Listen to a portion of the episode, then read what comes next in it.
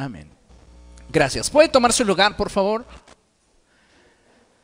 Amados hermanos, esta tarde tenemos un tema que es muy importante, pero que sobre todo es trascendente para el desarrollo de nuestra vida cristiana. Y le he puesto por título Yo soy. Diga conmigo, yo soy. Una vez más, yo soy. Yo le hago esta pregunta, ¿quién eres? Sabe, todo aquello que nosotros podríamos decir va a estar siempre enfocado y relacionado con aquello que nosotros hacemos. Tanto en lo natural como en lo espiritual va a haber características que nos definan. Y hoy como hijos de Dios necesitamos abrir un poco más nuestra visión para entender qué es lo que necesitamos para hacer realmente ese factor de transformación en nuestra generación. Y vaya por favor conmigo a Romanos capítulo 4. Romanos capítulo 4 y vamos a leer la segunda parte del verso 17. Romanos capítulo 4, verso 17 y solo leemos la segunda parte del verso. Y dice la palabra del Señor de la siguiente manera. Así que Abraham creyó en el Dios que da vida a los muertos y que llama las cosas que no son como si ya existieran. Otras traducciones dicen que Dios llama las cosas que no son como si fuesen. Y en ese sentido hay algo muy importante que necesitamos considerar. Y es que Dios, a pesar de que está consciente de nuestra realidad, él ha dispuesto de su verdad para que la vivamos y seamos plenos. En otras palabras, Dios conociendo nuestra fragilidad, Dios entendiendo nuestras carencias, nuestras debilidades, no se conforma al hecho de compadecerse de nuestra condición actual, sino que en su gracia nos invita a participar de una naturaleza nueva que nos lleve a un punto donde Él sea glorificado. Así que si en este momento tú te sientes como una persona derrotada, déjame decirte que Dios no te ve como tal. Si en este momento tú te sientes débil, abatido, frustrado, Dios no te ve como tal. Es más, Él declara sobre de ti bendición. Porque Él llama las cosas que no son como si fuesen. Y Dios desea que apoyados en esa palabra, nosotros podamos levantarnos y entonces convertirnos en un factor de cambio y transformación para nuestra generación. Hoy vivimos en medio de una generación quebrantada. Usted no necesita esforzarse demasiado para darse cuenta que la sociedad en la que vivimos es una sociedad que está fracturada. Es una sociedad herida, carente de visión e identidad. Y cuando estas carencias las trasladamos a la iglesia, encontramos una iglesia vulnerable. Una iglesia que fácilmente puede ser sometida, una iglesia que fácilmente puede ser derribada. Por esta razón es que nosotros como pueblo del Señor necesitamos ser renovados en la actitud de nuestra mente. Y necesitamos afianzar nuestra vida en la palabra de verdad para que podamos trascender en aquello que Dios desea llevar a cabo en nuestra vida, porque problemas todos enfrentamos. Procesos de estrechez todos vivimos. Dificultades, circunstancias que nos lastiman, que nos decepcionan, que nos hieren, todos atravesamos por esos procesos. Pero la forma en la cual reaccionemos ante estas circunstancias estará directamente relacionado con el fundamento que tengamos en nuestra vida. Recuerde lo que el Señor Jesucristo enseñó. Y él dijo, ¿a qué compararé a aquel hombre que escuchando mis palabras las pone por obra? Pues es comparable a un hombre que edificó su casa sobre la roca. Y le vinieron tempestades, tormentas, fuertes vientos, pero su casa se mantuvo firme. Y en este tiempo donde como iglesia estamos enfrentando diferentes circunstancias, necesitamos afianzar los fundamentos que nos permitan mantenernos firmes y estables en medio de toda adversidad. Necesitamos entender que Dios nos ha llamado para hacer la diferencia en nuestra generación. Y esto lo vamos a lograr brillando. Diga conmigo, brillando. Dios quiere que usted brille. donde quiera que usted vaya, donde quiera que usted esté, en su lugar de trabajo, con sus amistades, con su familia. Dios quiere que usted brille, que usted haga la diferencia. El problema de la presente generación es que muchos cristianos, en lugar de estar dispuestos a pagar el precio de brillar y ser un factor de transformación en su lugar de trabajo, en su hogar o con sus amistades, prefieren amoldarse al mundo actual. Y comprometen sus principios, comprometen sus fundamentos. Y entonces aplicamos la enseñanza del Señor Jesucristo cuando Él dice, ¿a qué compararé a aquel hombre que escuchando mi voz, que oyendo mis palabras no las pone por obra? Pues lo compararé a una persona que edificó su casa sobre la arena. Y cuando le vinieron las tempestades, los fuertes vientos, las tormentas, su casa se vino abajo y fue grande su ruina. El fundamento sobre el cual nuestra vida esté establecido será determinante para que nosotros podamos tener y alcanzar el éxito que Dios desea que tengamos. Si nuestro fundamento no es la palabra de Dios, no vamos a poder prevalecer ante las circunstancias que la vida nos presente. Necesitamos entonces entender que como hijos de Dios tenemos una responsabilidad con nuestra presente generación y es la de brillar, es la de marcar una clara diferencia. Vea lo que la escritura nos enseña. Vaya conmigo a Mateo capítulo 5. Evangelio de Mateo capítulo 5. Y vamos a leer, por favor, el verso 14 y 15. Cuando usted lo tenga, diga gloria a Dios. Dice la palabra del Señor así, ustedes son la luz del mundo. Diga conmigo, yo soy la luz del mundo. Yo soy la luz del mundo. Dios le ha colocado en esta presente generación que vive en oscuridad para que usted haga la diferencia. La pregunta obligada y la pregunta puesta sobre la mesa es si realmente lo estamos haciendo. O nos estamos amoldando al mundo actual. Porque buena es la sal. Pero si la sal pierde su sabor, no sirve más ya para nada, sino para ser pisoteada y desechada de los hombres.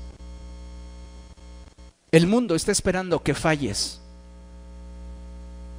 para que entonces tenga elementos para sepultar tu destino en Cristo. Y muchos de nosotros como hijos de Dios no nos estamos comportando a la altura de lo que somos. Dice la palabra del Señor, fíjese, ponga atención. Una ciudad en lo alto de una colina no puede esconderse. ¿Y por qué nosotros como hijos de Dios muchas veces tomamos esa actitud donde preferimos que la gente que nos rodea, sean familiares, sean compañeros de trabajo o sean amistades, no conozcan la obra que Dios ha hecho en nosotros. Muchos cristianos en la actualidad, amados hermanos, prefieren pasar desapercibidos para encajar con un grupo de personas o con determinados hábitos y no verse confrontados ante su realidad.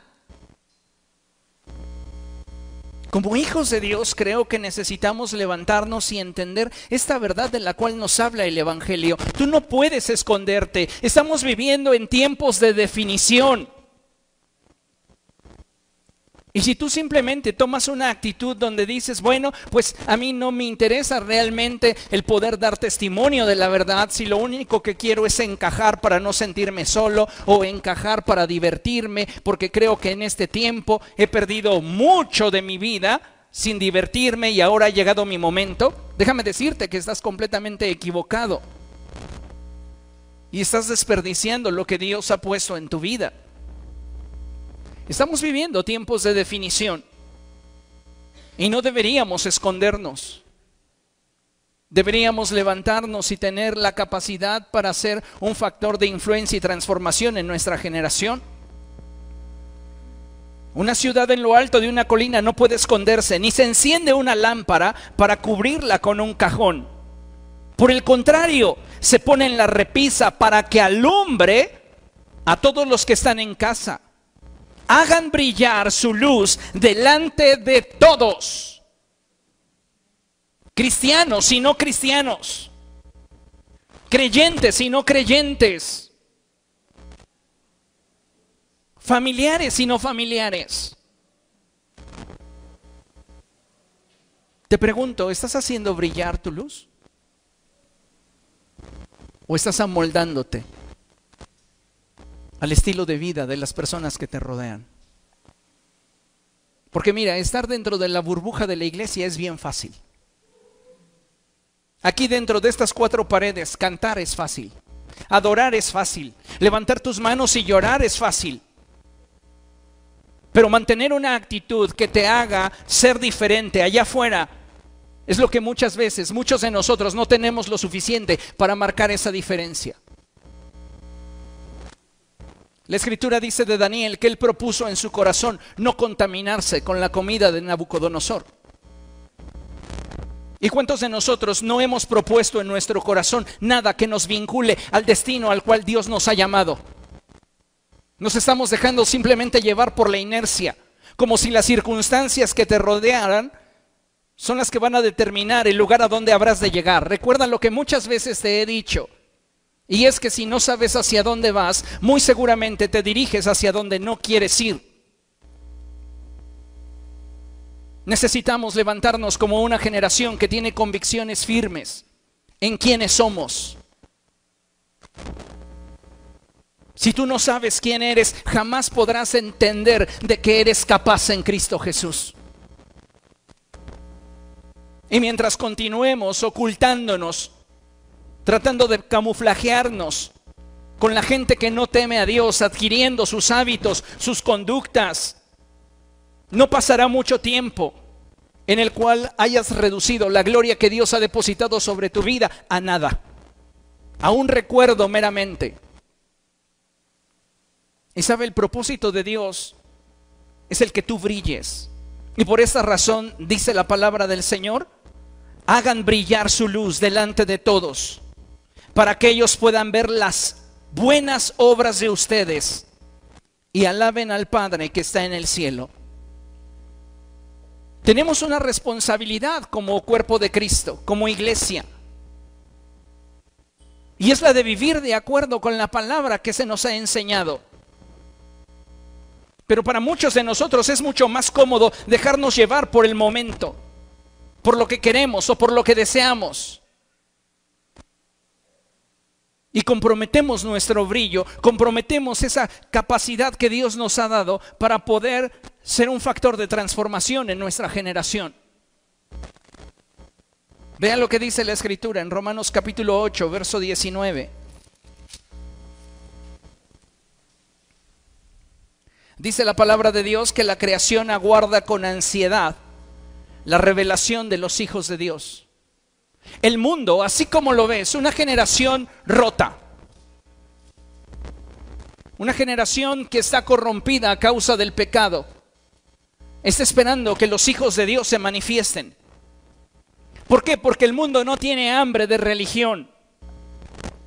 La sociedad actual está atravesando por un periodo donde la espiritualidad que están percibiendo es mucho más profunda de lo que tú te puedes imaginar. A la gente en este momento la religión no le va a saciar. Ellos tienen sed de realidad. Y si tú quieres presentarte con la gente que no conoce a Dios, con la tradición que te inculca una religión, a ellos eso no les resulta atractivo. Queremos impactar, queremos transformar, vivamos el Evangelio. Vivamos de acuerdo a la verdad que se nos ha predicado. Brillemos. Pero sabe, el que nosotros podamos brillar no va a suceder por nuestra fuerza o capacidad. Necesitamos del Espíritu Santo. Para ser un factor de cambio y transformación en nuestra generación, necesitamos del Espíritu Santo, porque tú no puedes cambiar la forma de pensar, la forma de sentir o la forma en la cual la gente en tu derredor digiere la vida. Pero puedes convertirte en un factor de influencia para ellos si en ti habita el Espíritu de Dios. Y si tú vives de acuerdo a la palabra que te ha sido instruida,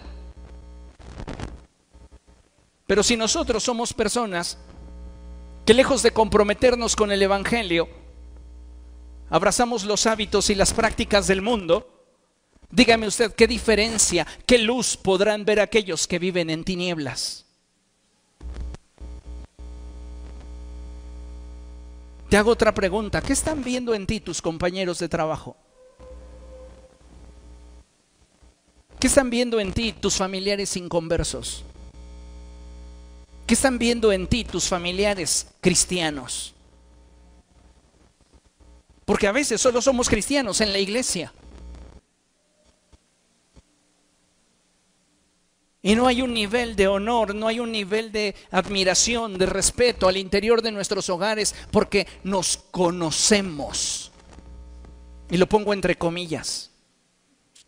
Eso debería ser vergonzoso deberíamos ser un factor de admiración, de respeto al interior de nuestros hogares y que nuestra propia familia de creyentes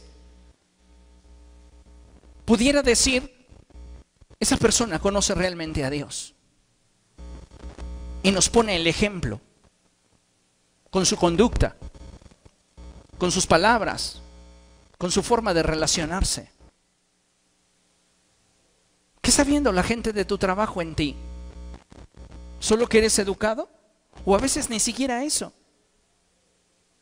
¿Qué está viendo tu familia, conversa e inconversa? ¿Qué está viendo tu grupo cercano de personas? ¿Estamos brillando? ¿O estamos siendo más del montón?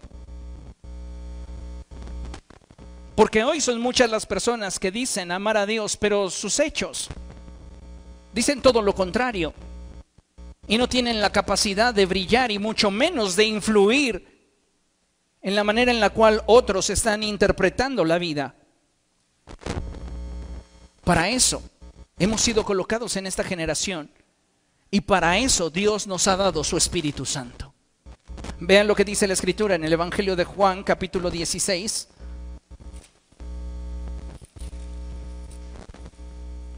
versos del 7 en adelante. Y dice el Señor Jesucristo, pero les digo la verdad, les conviene que me vaya porque si no lo hago el consolador no vendrá a ustedes. En cambio, si me voy, se lo enviaré a ustedes.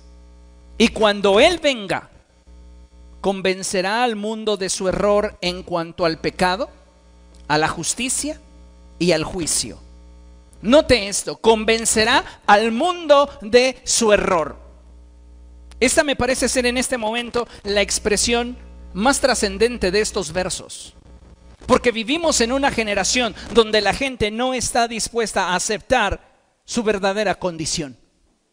La gente hoy día vive ocultando lo que es detrás de lo que hace.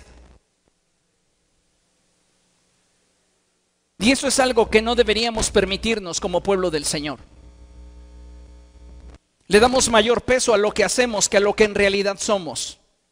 Y nos justificamos detrás de nuestras obras para tratar de ocultar lo que somos.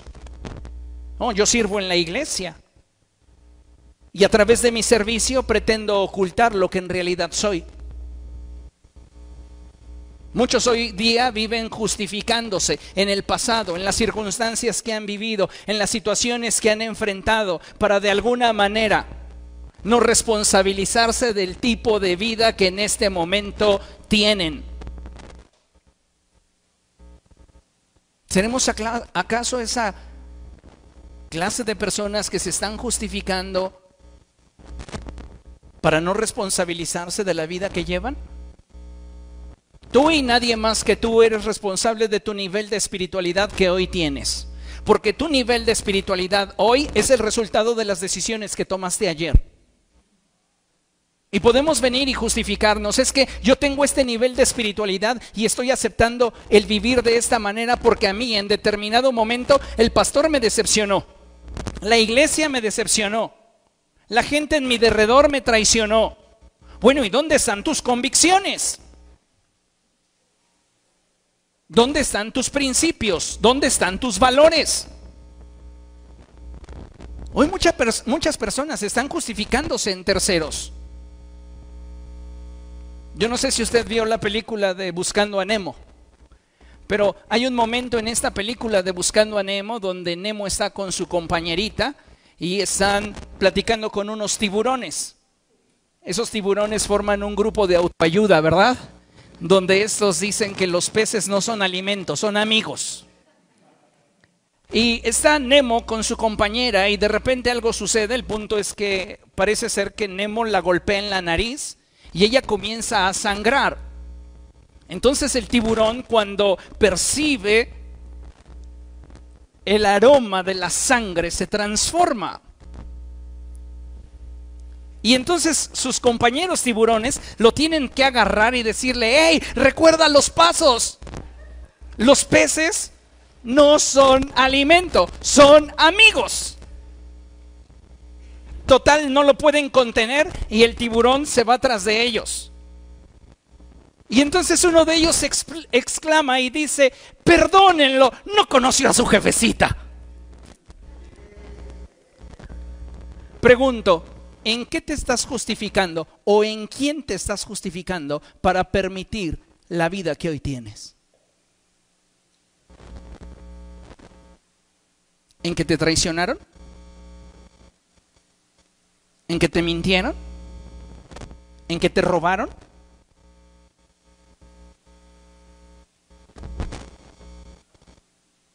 Es muy fácil culpar a otros de lo que nosotros estamos permitiendo en nuestra vida. Lo que no nos damos cuenta es que muchos de nosotros, al actuar de esa manera, estamos comprometiendo la riqueza que Dios ha colocado en nosotros. Porque déjame decirte que Dios ha colocado una riqueza y una grandeza en ti.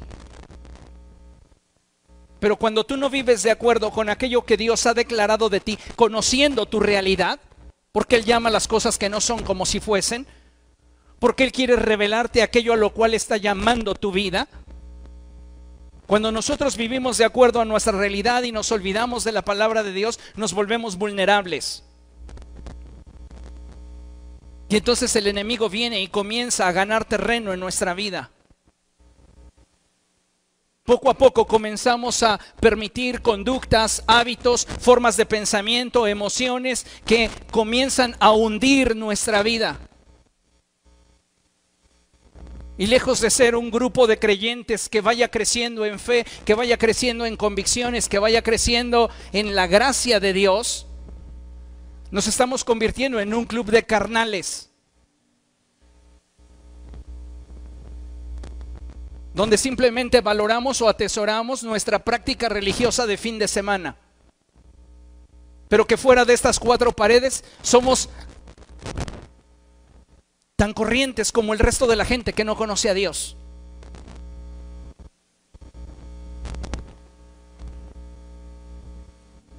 Creo con todo el corazón que necesitamos reflexionar sobre nuestro proceder,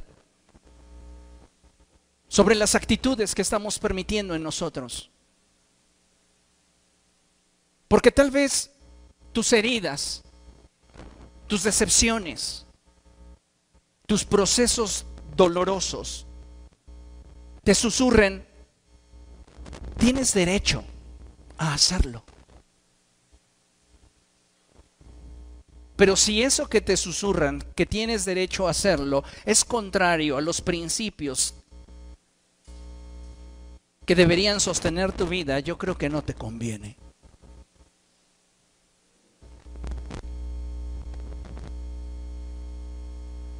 ¿Qué te estás permitiendo que sabes que te está destruyendo?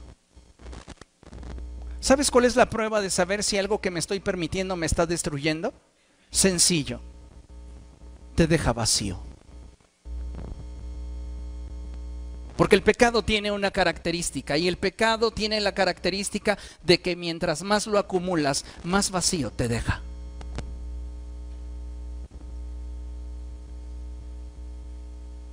Muchos de ustedes al no reparar en la riqueza que Dios ha depositado en sus vidas, actúan como esa expresión en la cual Jesús dice que echan sus perlas a los puercos. Aquello que Dios ha depositado en ti, aquello preciado que Dios ha puesto en ti, cuando te comportas como la gente que no teme a Dios, como la gente que no conoce a Dios, como aquellos que jamás han estado sentados en una silla recibiendo enseñanza de la palabra de Dios, discipulado, conocimiento, y tú te comportas igual que ellos. Estás tomando esas perlas que Dios depositó en ti, esa gloria, esa grandeza, y la estás simplemente colocando al alcance de alguien que no te va a valorar.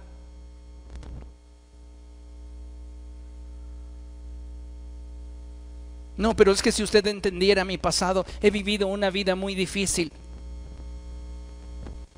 Tal vez has vivido procesos duros, difíciles, injustos. Pero yo no veo muy sabio el que destruyas tu futuro por causa de tu pasado.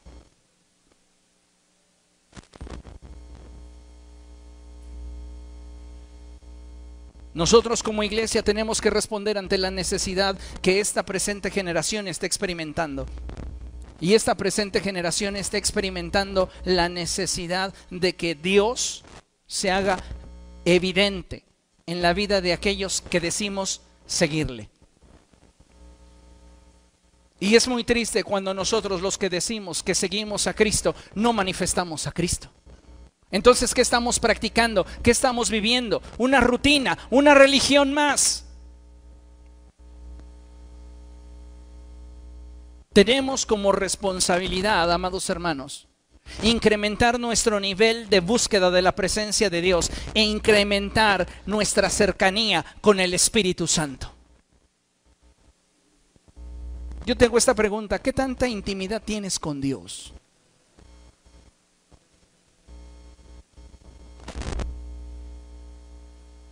Yo no sé si algún día le ha sucedido, pero llegan momentos en las relaciones interpersonales donde te conectas a una persona y tienes la posibilidad de sentirle y percibir su estado de ánimo a la distancia.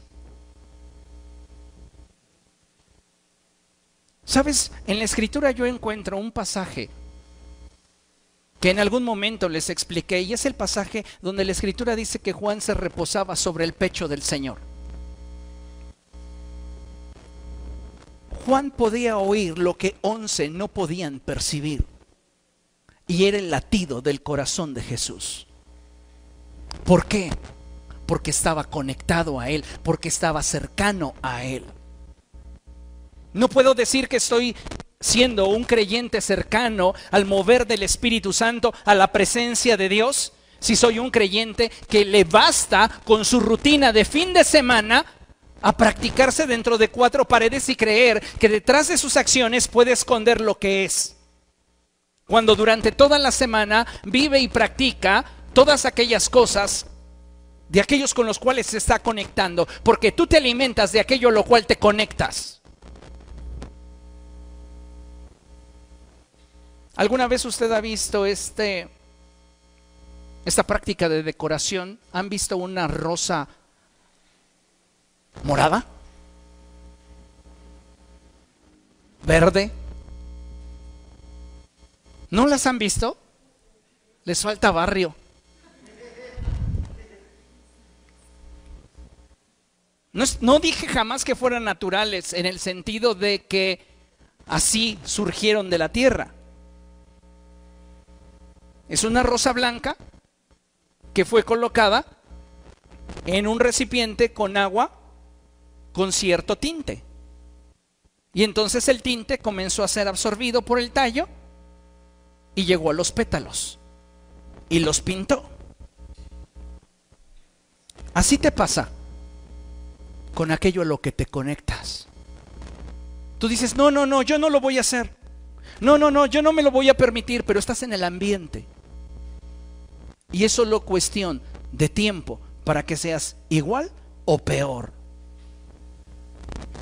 Y entonces, ¿qué pasó con la gloria que en ti hay?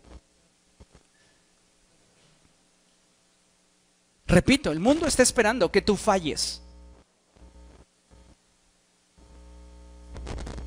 para después escarnecerte. Y decir, es igual que todos.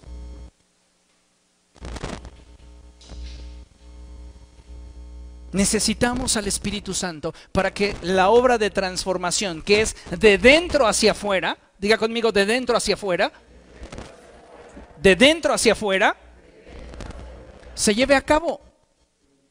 No podemos conformarnos con lo que hacemos y creer que lo que yo hago justifica lo que soy, cuando lo que soy no corresponde con lo que hago y lo que hago es simplemente parte de una rutina que he abrazado porque me trae cierta ligereza en mi conciencia.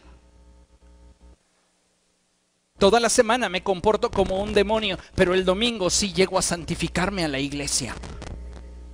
Oiga.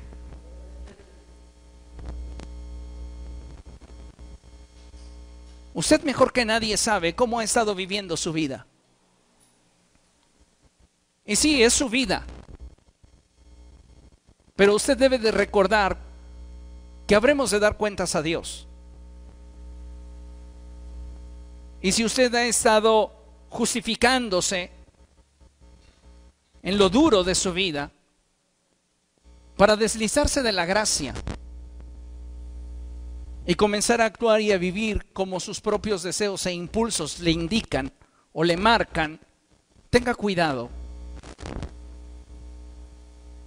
porque pudiera resultarle contraproducente. La escritura lo dice de esta manera y la escritura enfatiza lo siguiente y dice, hay caminos que al hombre le parecen rectos, pero su destino, su final, es un camino de muerte. Ahora te pregunto nuevamente, ¿tus caminos son caminos de vida?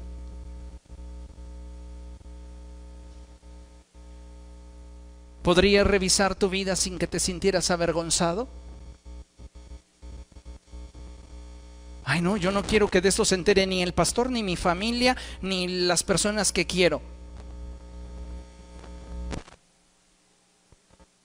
¿Qué clase de vida entonces estamos llevando?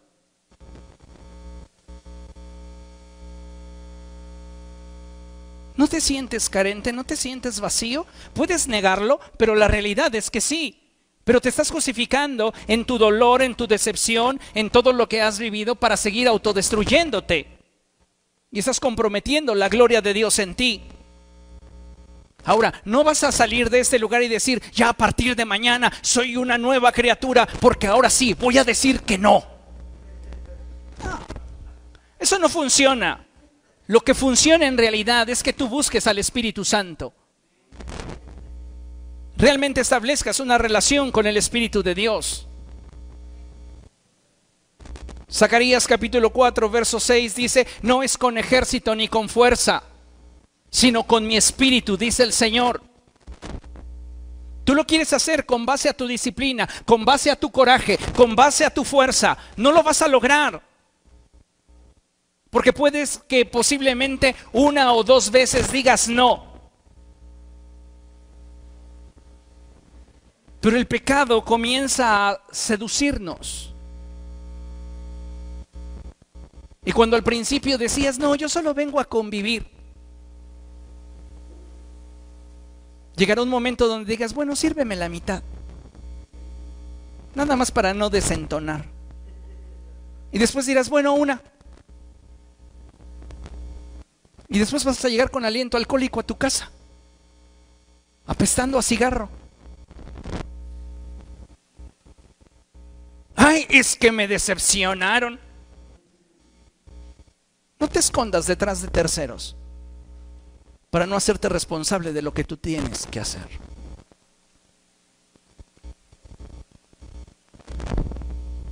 Muchos de nosotros estamos permitiendo en nuestra vida conductas que si el pastor las conociera o nuestra familia las supiera, nos sentiríamos avergonzados. Y eso debería ser para nosotros un suficiente indicador de que estamos procediendo mal.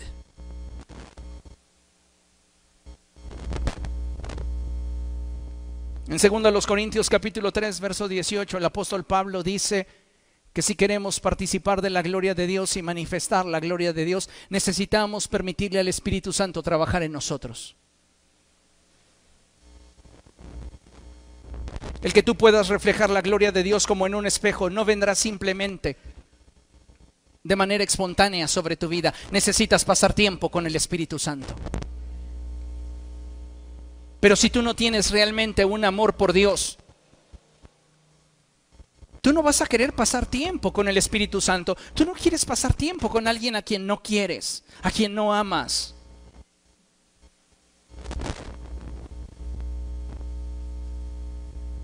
El Señor Jesucristo lo dijo de esta manera, donde está tu tesoro, ahí está tu corazón.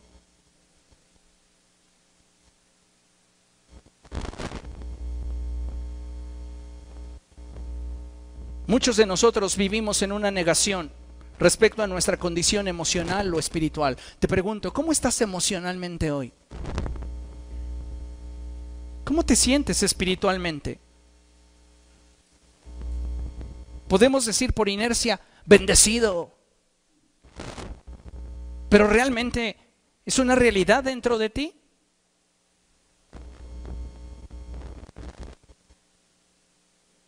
Muchos de nosotros vivimos negando el hecho de que no hemos podido superar determinadas circunstancias que llegaron a nuestra vida y que de alguna manera nos afectaron. Y no es que tú te vuelvas una persona que tenga la posibilidad de superar toda circunstancia que de repente llegue a tu vida. Porque para eso tenemos al Espíritu de Dios. Él es el Paracletos. Él es el consolador.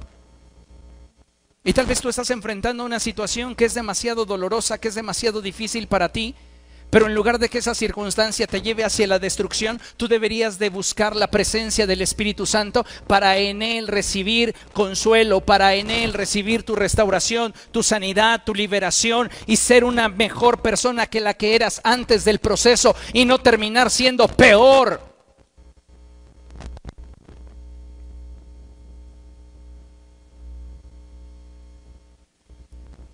Muchos cristianos piensan que están bien. ¿Cómo estás? Bien. Cuando por dentro saben que el pecado los está corrompiendo, sus emociones los están consumiendo. Y ellos piensan que de esa forma van a lograr tener plenitud. Es que me la paso re bien con mis amigos. Saliendo del trabajo nos vamos a tomar una copa, estamos divirtiéndonos. No pasa nada. Ya el fin de semana voy a la iglesia. ¿Dónde están tus convicciones? ¿Dónde están tus principios que sostienen tu vida? Estás permitiendo y solapando relaciones que sabes que no te dejan nada bueno, que son contrarias a lo que tú conoces de la verdad revelada a tu vida. Pero nos justificamos en lo que hemos vivido. bajo el supuesto de que nos lo merecemos. No, tú has sufrido mucho. Mira, a ti te dejó tu marido. No, tú, tú has sufrido bastante. Te lo mereces. Te mereces distraerte, te mereces divertirte. Mira, todavía estás joven. De ahí comienzas con tus compañeros del trabajo. Y eso se convierte en una cascada que poco a poco comienza a llevarte a niveles más hondos de corrupción. ¿Y la luz que había en ti? ¿Y la gloria que había en ti? No te vas de la iglesia porque es parte de tu rutina, pero tu corazón ya no está aquí.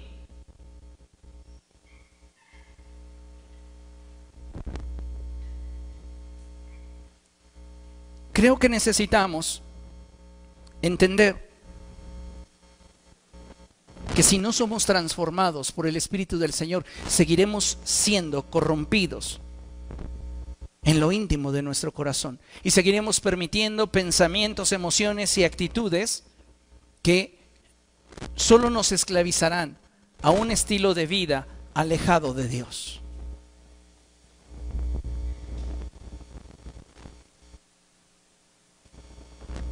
No podemos justificarnos en nadie.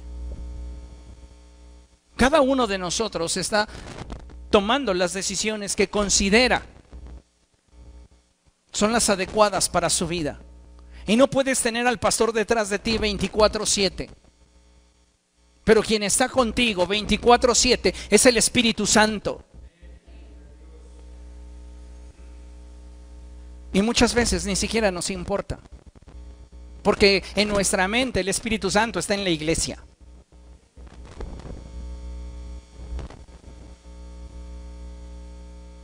El Señor Jesucristo dijo que el que practica el pecado, esclavo es del pecado. Pero el Evangelio son buenas noticias. Y la buena noticia es que en Jesucristo podemos ser libres del pecado. Podemos romper esos círculos viciosos en los cuales de alguna manera nos involucramos para desahogarnos, para buscar cierto tipo de distracción, para de alguna manera sentirnos libres. Y poco a poco comienzas a sentir cómo esas actitudes, esas prácticas comienzan a atraparte. El apóstol Juan en la primera epístola que lleva su nombre, en el capítulo 3, verso 8, nos dice algo que es sumamente importante. Primera de Juan capítulo 3 verso 8 dice la escritura, el que practica el pecado es del diablo, porque el diablo ha estado pecando desde el principio. El Hijo de Dios fue enviado precisamente para destruir las obras del diablo. Y en segunda, los Corintios capítulo 3, verso 17, la escritura dice que donde está el Espíritu del Señor, ahí hay libertad. Tú no necesitas rodearte de gente que te arrastre de acuerdo a la inercia en la cual ellos llevan sus vidas carentes de la palabra de Dios. Tú necesitas afianzarte en el Espíritu del Señor, afirmar los fundamentos de tu vida y brillar. Dejar que Dios se manifieste a través de tu vida. Pero ¿sabe cuál es el problema de la presente generación? Y es que muchos cristianos no desean que Dios sobre en sus vidas si el proceso les implicará menguar. Sí, yo quiero que Dios me cambie, yo quiero que Dios me transforme, yo quiero que Dios me restaure, yo quiero que Dios me sane, pero que no se meta en mis decisiones. Que me deje divertirme como yo quiero. Tú tienes una vida libertina. Y no pienses que de ella cosecharás un buen fruto.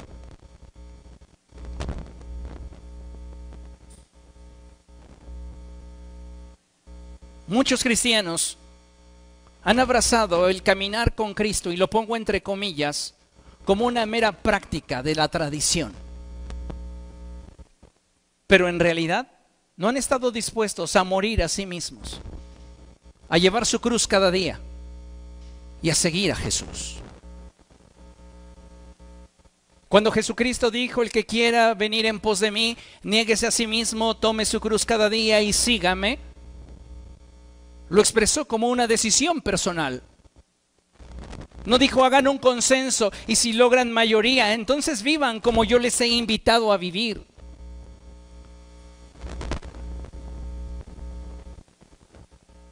Tú estás viviendo en este momento el resultado de tus decisiones. Y tal vez has estado decidiendo en un corto periodo de tiempo cosas que te están impactando para un periodo muy largo de tiempo en tu vida.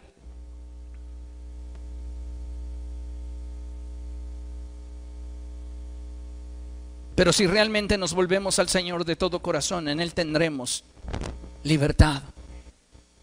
Pero necesitamos estar dispuestos a menguar y a que Él nos gobierne. ¿Por qué muchos de nosotros no brillamos? ¿Por qué muchos de nosotros no estamos manifestando esa vida abundante que de Cristo procede? Por una simple razón. No hemos estado dispuestos a ser quebrantados por Dios.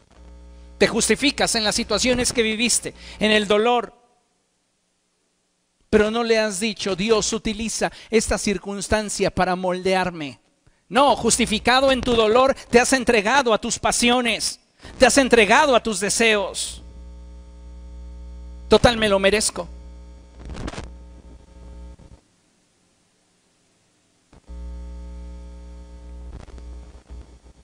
Te recuerdo algo que por mucho tiempo les he enseñado y les he dicho. Y es que la actitud de tu corazón va a determinar si Dios trata contigo en el yunque del herrero o te coloca en el torno del alfarero. ¿Cómo quieres que Dios trate contigo? Porque escrito está y la palabra no puede ser quebrantada, que aquel que Él toma por hijo azota. Y Dios tiene mucha paciencia con nosotros. Pero tenemos que darnos cuenta que llegará un momento en el cual Dios tenga que tratar con nosotros. Y nuestra actitud determinará si Él nos coloca en el torno del alfarero o en el yunque del herrero. Platicaba con unos pastores días atrás. El viernes tuve una junta en, el, en un municipio del Estado de México el día de ayer estuve predicando en Irapuato. Y el día viernes que estaba con los pastores, les platicaba y comencé a conversar con ellos sobre los contrastes que podríamos ver entre la vida de Saúl y la vida de David. Porque estábamos tratando un asunto en el cual se estaba disciplinando a un pastor y lo estaban haciendo mal. Y entonces, con la autoridad que tengo, comencé a abordar ese tema. Y les preguntaba y les decía, ¿quién pecó más? ¿Saúl o David? Todos respondieron David. David mintió, David adulteró, David asesinó. David era un hombre del cual Dios decía, tienes tus manos llenas de sangre. Les pregunto, y les dije a los pastores, ¿por qué Dios toca la corona de Saúl, pero nunca la de David? Saúl le perdona la vida a Amalek. Recuerda, primero de Samuel 15. Le perdona la vida a Amalek, le perdona la vida a lo mejor del ganado y Dios le dice a Samuel, me arrepiento de haber puesto por rey a Saúl. Y darme cuenta que tan pronto se ha apartado de mí. Pero Dios, en su omnisciencia, al ver a David y saber que ese hombre en algún momento de su vida iba a adulterar, iba a pecar, iba a mentir, iba a asesinar, lo llama un hombre conforme a su corazón. Porque aun cuando David ha cometido tantos errores, Dios no está tocando su corona y toca la corona de Saúl? Por una razón muy sencilla el corazón.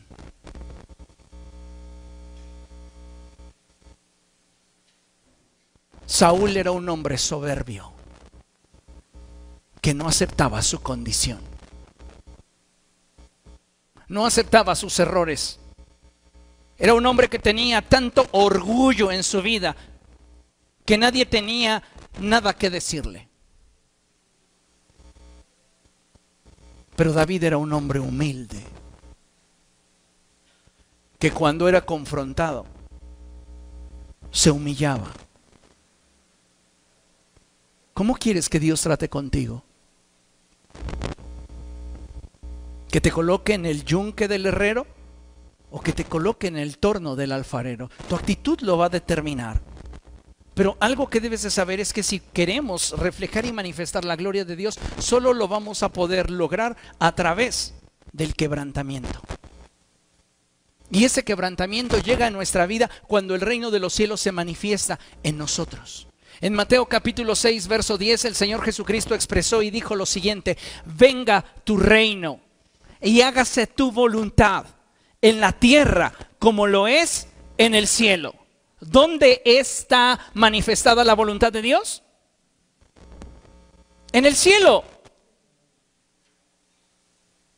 En la tierra, el anhelo es que se materialice, que se manifieste. Cuando el Señor Jesucristo comenzó a predicar, les dijo, arrepiéntanse. ¿Por qué? Porque el reino de los cielos se ha acercado. Solamente una vasija quebrantada puede acercar el reino de los cielos a aquellos que lo necesitan. Te pregunto, ¿habrá personas entre tu grupo cercano de amigos, compañeros de trabajo o familiares de gente que a tu parecer y de acuerdo a lo que has conocido de Dios viven en tinieblas?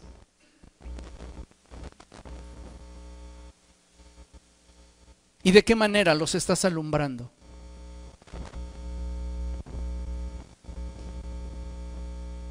¿O eres parte de su corrupción?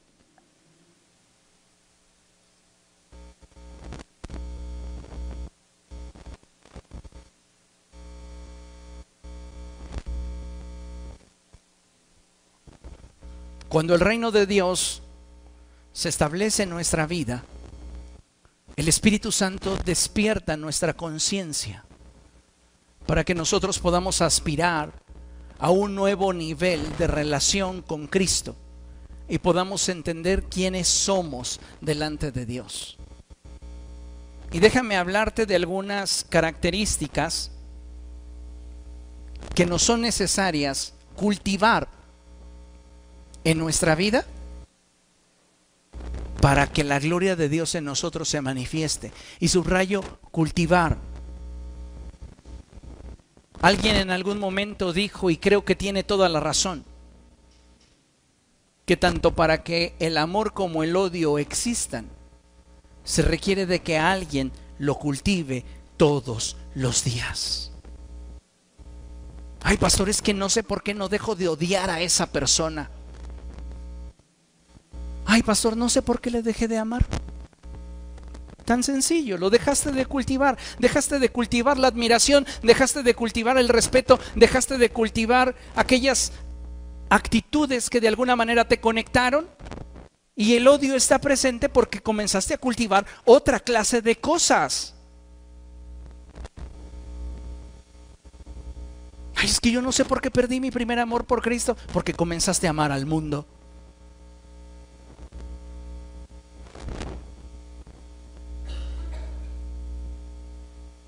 ¿No dice acaso la escritura, no amen al mundo ni nada de lo que hay en él? Si alguno ama al mundo, ¿qué le sucede? Se constituye en un enemigo de Dios. ¿Cuáles son estos elementos que nos van a definir como hijos de Dios? El primero de ellos es integridad. Diga conmigo integridad. Si usted quiere ser una persona íntegra, usted tiene que trabajar en su integridad. Ay, hermano, es que yo me la paso pidiéndole al Señor todos los días, hazme íntegro, hazme íntegro. Yo me la paso diciéndole, hazme delgado, hazme delgado.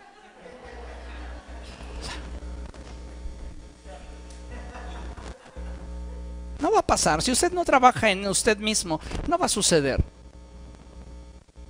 La integridad no es algo que va a descender del cielo de repente y lo va a convertir en una persona íntegra. ¿Por qué? Porque una persona íntegra es aquella que está convencida de que debe hacer lo correcto aunque nadie lo esté viendo.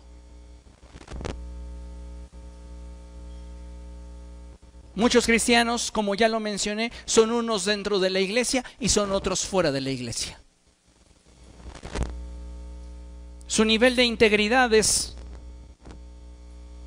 muy básico.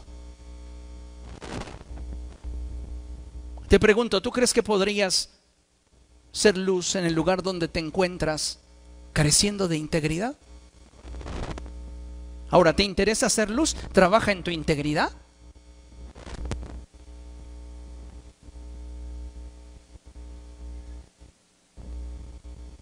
En 2 Corintios capítulo 8, verso 21, la escritura dice, porque procuramos hacer lo correcto, no solo delante de los ojos de Dios, sino también delante de los ojos de todos los hombres.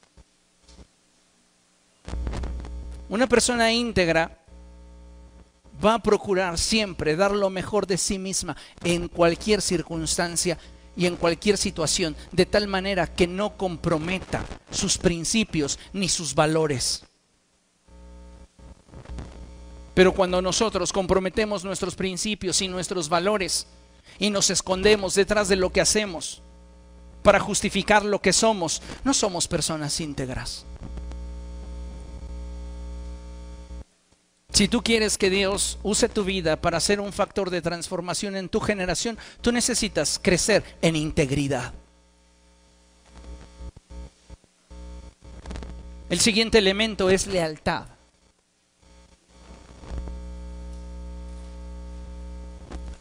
La lealtad para muchas personas es simplemente un sentimiento que se lleva en la mente. La lealtad se juzga desde dos perspectivas, la perspectiva de posición y la perspectiva de acción. Diga conmigo, posición, acción. La lealtad se le debe a toda persona que de alguna manera nos ha beneficiado, a toda persona a la cual nos hayamos conectado y a toda persona con la cual nos hayamos comprometido a algo.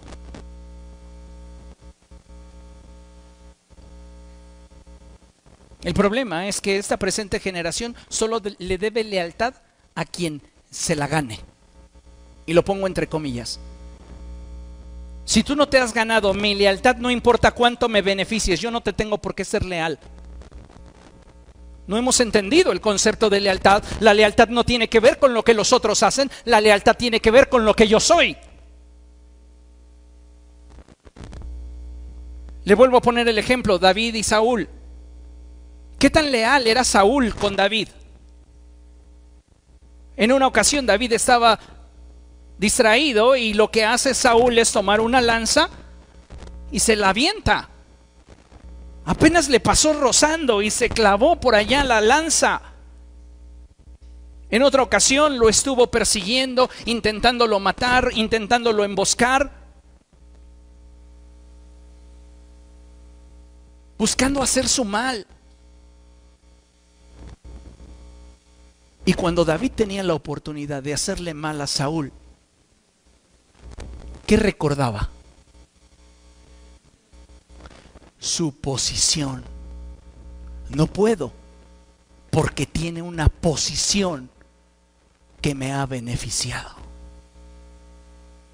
Porque aunque Saúl lo odiara por los celos que sentía de él, David tenía la posición que tenía al interior del cortejo cercano al rey porque el rey allí lo había puesto.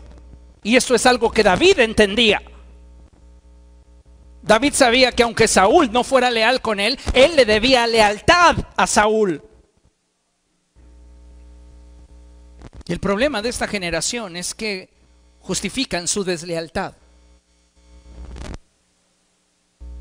Ahora, le debemos lealtad a aquellos que por posición nos han beneficiado.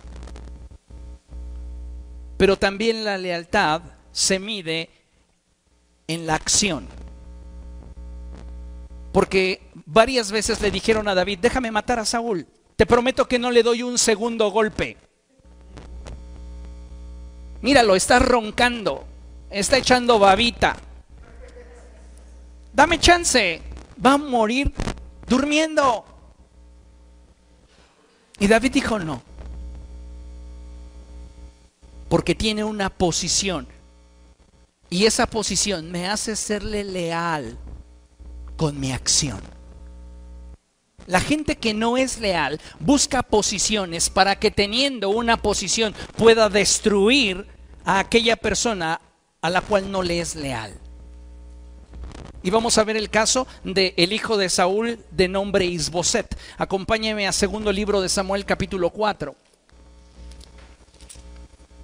Este segundo libro de Samuel, capítulo 4, es muy interesante porque hay dos historias. Está la historia de Isboset y está también la historia de Mefiboset. Pero nos vamos a enfocar en la historia de Isboset. Diga conmigo Isboset.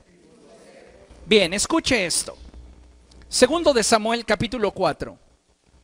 Cuando Isboset, hijo de Saúl, se enteró que Abner había muerto en Hebrón, ¿quién era Abner? ¿Recuerda usted quién era Abner?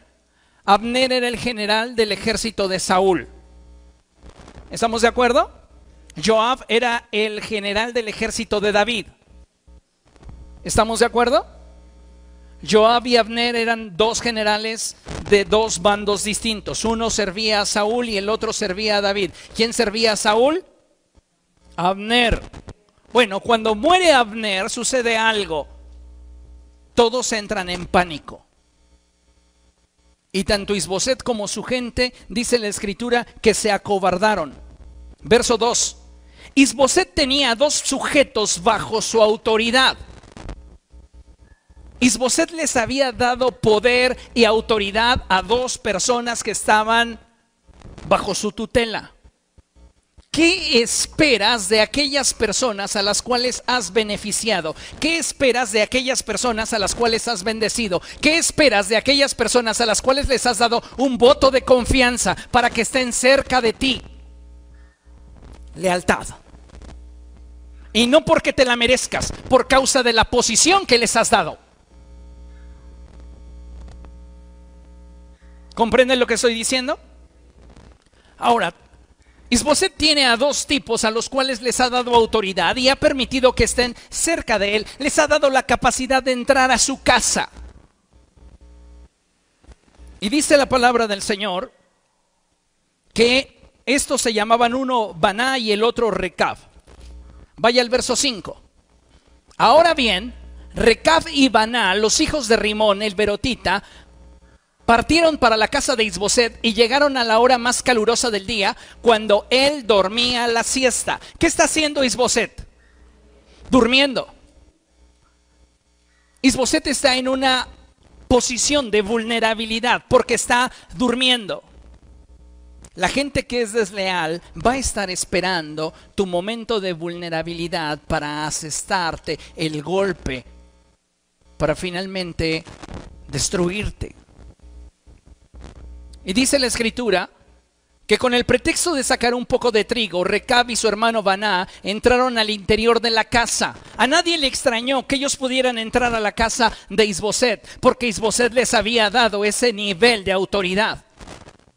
Pero ¿qué podría esperar Isboset de ellos? Lealtad.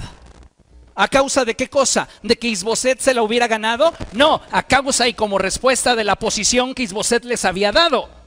Pero estos desleales se valieron de su posición para encontrarlo en una posición de vulnerabilidad y allí acabar con él. Es terrible cuando te rodeas de gente en la cual depositas tu confianza y en determinado momento te demuestran que no tienen un corazón para contigo. Cuando tú los colocas en una posición de privilegio, de honor, y de repente te das cuenta que tú no eres ni correspondido ni valorado. Que eres simplemente utilizado. Vean lo que sucedió. Con el pretexto de sacar un poco de trigo, Recab y su hermano Baná entraron al interior de la casa y allí mismo lo apuñalaron en el vientre. Después de eso escaparon. Se habían metido en la casa mientras Isboset estaba en la alcoba, acostado en su cama. Lo mataron a puñaladas y luego le cortaron la cabeza y se la llevaron. Caminaron toda la noche por el Arabá y al llegar a Hebrón le entregaron a David la cabeza de Isboset diciendo, mire su majestad, aquí le traemos la cabeza de Isboset, hijo de su enemigo Saúl, que intentó matarlo a usted. El Señor ha vengado hoy a su majestad por lo que Saúl y su descendencia le hicieron. Hay gente que va a justificar la manera en la cual te está dañando porque consideran que de esa manera se hacen justicia a sí mismos. A ellos no les interesaba eh, David. A ellos les interesaba el beneficio que podían obtener a costa de David. Si no le llevaban la cabeza de a gratis, ¿qué puesto me vas a dar? A veces es difícil, pero debes de saber que en la vida te vas a encontrar personas a las que les das mucho y no te saben corresponder. Dice la escritura Que David entonces le respondió, tan cierto como que vive el Señor, quien me ha librado de todas mis angustias. Les juro que quien me anunció la muerte de, Saúl se imaginaba que me traía buenas noticias, pero la recompensa que le di por tan buenas noticias fue apresarlo y matarlo en Ciclag. Y con mayor razón castigaré a los malvados que han dado muerte a un inocente mientras éste dormía en su propia cama. ¿Acaso no voy a vengar su muerte exterminándolos a ustedes de esta tierra? Entonces David les ordenó a sus soldados que los mataran y que además les cortaran las manos y los pies y colgaran sus cuerpos junto al estanque de Hebrón. En cambio, lea conmigo, la cabeza de Isboset la enterraron en Hebrón, en el sepulcro de Abner. Esto es muy interesante porque la gente que es desleal cosecha el fruto de su deslealtad. Pero el inocente siempre al paso del tiempo es dignificado. No importa cuánto en derredor de Isboset pudiera existir. Y que estos dos desleales pensaran que él merecía morir para que a través de su muerte ellos pudieran ganar y obtener un beneficio de parte de David. Al final, ellos son tratados como lo que son, desleales, e Isboset es colocado en una posición de dignidad. Tú no te vas a convertir en una persona leal solo porque hoy digas, a partir de hoy soy leal. Necesitas el Espíritu y necesitas trabajar en ello. Otro elemento fundamental es que seamos congruentes. Y esto es algo de lo cual muchos cristianos en la actualidad adolecen. Tienen el Jesús en la boca, pero no viven como si Jesús viviera en ellos. No hay congruencia.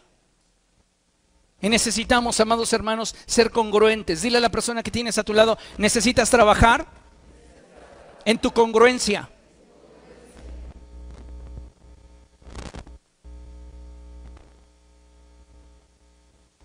Cuando no somos congruentes,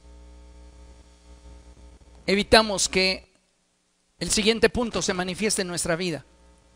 Y es el de ser dignos de confianza. ¿Quieres convertirte en una persona que es digna de confianza? Necesitas ser una persona que ha manifestado su integridad, su lealtad y su congruencia. En 1 Corintios capítulo 4, verso 2, la escritura dice, pero a los que se les da un encargo, se les exige que demuestren ser dignos de confianza. Hoy vivimos en una generación donde la gente quiere todo sin demostrar que realmente lo vale. A la gente no le gusta ser puesta a prueba. La gente quiere que simplemente las personas le den todo lo que desea, todo lo que quiere, sin que tenga que comprometerse a nada. Pero la escritura enfatiza claramente que aquellas personas a las que se les beneficia de alguna manera se les debe de exigir que correspondan con el bien que se les ha participado. Si una persona no es responsable en corresponder, ¿valorará lo que se le está entregando?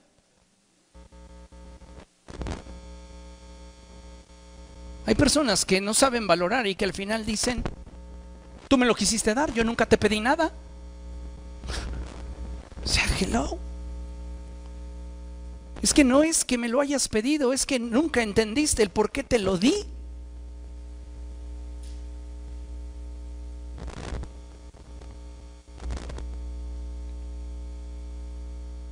Como hijos de Dios debemos de aspirar a una vida de servicio. Vea lo que dice la escritura, Romanos capítulo 15, verso 17. Y dice la palabra de Dios, por tanto, mi servicio a Dios es para mí motivo de orgullo en Cristo Jesús. Diga conmigo, motivo de orgullo. ¿Cuántos de ustedes han visto a esos padres que el primer día de clases presumen a su hijo entrando al kinder? Ay, se me deshace el corazón al ver a mi pollito, al ver a mi ternurita entrar al kinder. ¿Por qué lo hacen?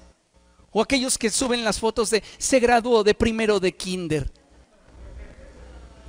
Una ocasión, en el primer año de kinder de Ana Laura, recuerdo que su maestra me sintió uh, un tanto distante por mi expresión, pero pues yo lo dije de forma muy objetiva.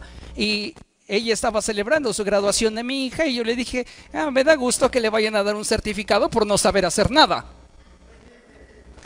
Ay, señor, ¿cómo dice eso? O dígame qué sabe hacer.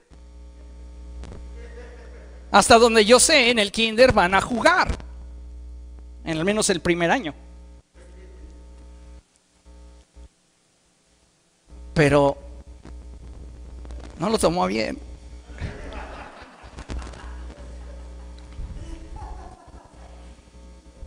Ahora ya no sé ni por qué le estaba contando eso. ¿Por qué llegué a eso? ¿Qué estaba diciendo?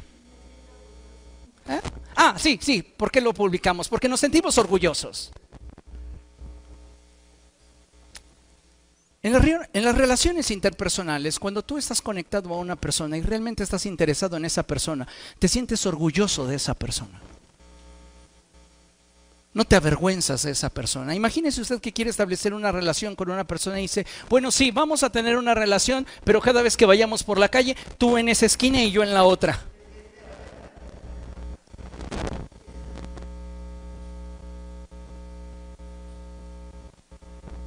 Que nadie ni lejanamente pueda relacionarme contigo porque me das vergüenza.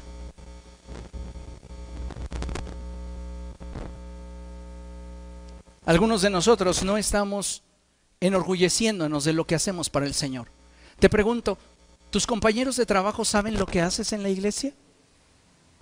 ¿Tus amigos? ¿Tu familia?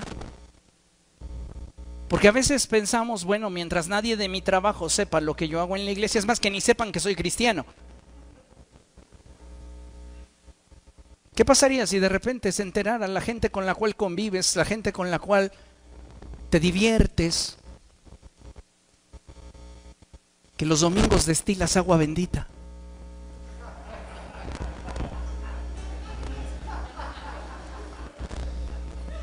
¿Qué pasaría?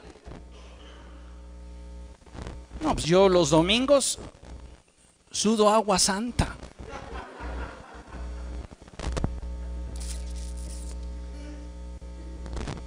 ¿Sabe por qué no, no nos comprometemos más en una relación interpersonal o en nuestro servicio a Dios? Porque no nos sentimos de ello orgullosos.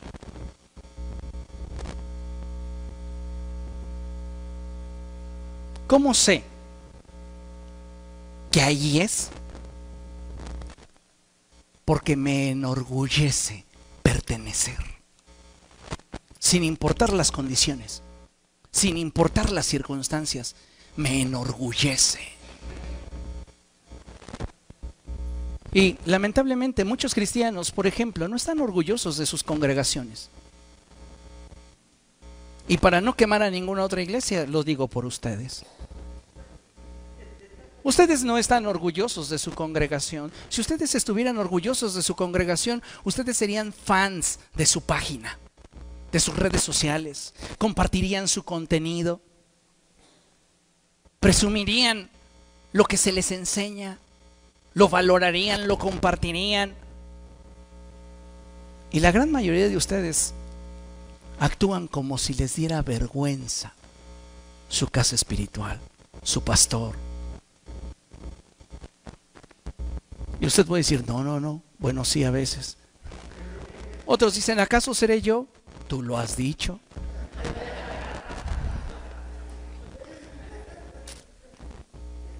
No te comprometes con lo que no te enorgullece. Y si no te enorgulleces porque te avergüenza. Y si te avergüenza, no deberías estar ahí. El último punto que necesitamos trabajar es la santidad. Necesitamos iglesia, tomar con seriedad el hecho de que no debemos de permitirle al mundo invadir nuestra vida. Dice la escritura, no seas vencido de lo malo, Antes bien, vence el mal con el bien. Pero cuando no celamos la santidad, cuando no nos comprometemos realmente con Dios, buscamos esas fugas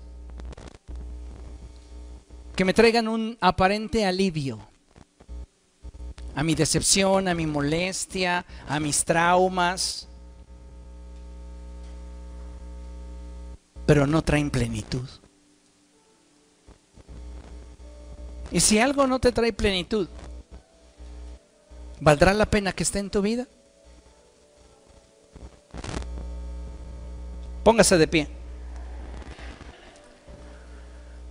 El apóstol Pablo en Filipenses capítulo 3, verso 12 dice, no es que ya lo haya alcanzado todo o que ya sea perfecto, pero una cosa hago Olvidando lo que queda atrás, me extiendo hacia adelante. Sabes, ninguno de nosotros puede cambiar su pasado. Nadie. Pero si nos tomamos de la mano de Dios, podemos mejorar el presente y proyectarnos hacia el futuro que Dios quiere para nosotros. ¿Me está entendiendo? Vamos a orar. Incline su rostro. Padre, en el nombre de Jesús, te ruego, precioso Dios, que tú estés hablando al corazón de tu iglesia. Cada uno de tus hijos tiene contextos diferentes, situaciones diferentes. Pero estoy seguro que sin importar las diferencias, tú esta tarde has hablado a nuestro corazón. Te pido Dios que nos hagas un pueblo que no se esconda más, que realmente se pare sobre tu palabra, que es el fundamento inamovible, y se comprometa para poder brillar. Señor, que ninguno de nosotros se amolde al mundo actual sino antes bien permítenos ser transformados por medio de la renovación de nuestra mente, para que podamos entonces comprobar que tu voluntad para nosotros siempre es buena, agradable y perfecta. Espíritu de Cristo, si hemos sido de esa clase de creyentes, que se han estado amoldando al mundo. Te pedimos perdón y te pedimos que seas tú cambiándonos, transformándonos, haciendo de nosotros aquello que tú deseas. Permítenos, Señor, brillar en medio de una generación que vive en tinieblas. Obra en nuestra mente y corazón y trata con nosotros. Usted mejor que nadie sabe su vida. Usted mejor que nadie conoce. Preséntese delante de Dios y dígale, Dios, aquí está mi vida. Pongo esto delante de ti. Reconozco que he estado incurriendo en actitudes conductas que no te honran y que no tienen nada que ver con lo que en torno a mí me ha sucedido, sino que yo simplemente reconozco el justificarme en ello para hacer lo que quiero. Pero esta tarde te pido que me perdones. Trae restauración a mi vida. Trae restauración a mi corazón. Obra en lo más íntimo de mi ser. Si hay ataduras en mí, Señor, rómpelas. Y dame la capacidad para poderlo hacer y mantenerme firme Espíritu Santo, Sé tú quien me dirija, quien me guíe a toda verdad. Me pongo en tus manos, pidiéndote que me convenzas de los errores que pudiera estar cometiendo. Y que por causa de mi justificación y negación, no quiero ver. Habla a mi vida, Señor. En el poderoso nombre de Jesús te lo ruego. Amén. Trabaje, hermano, en aquello que usted necesita para, para manifestar plenamente quién es en Cristo. Amén. Hagamos.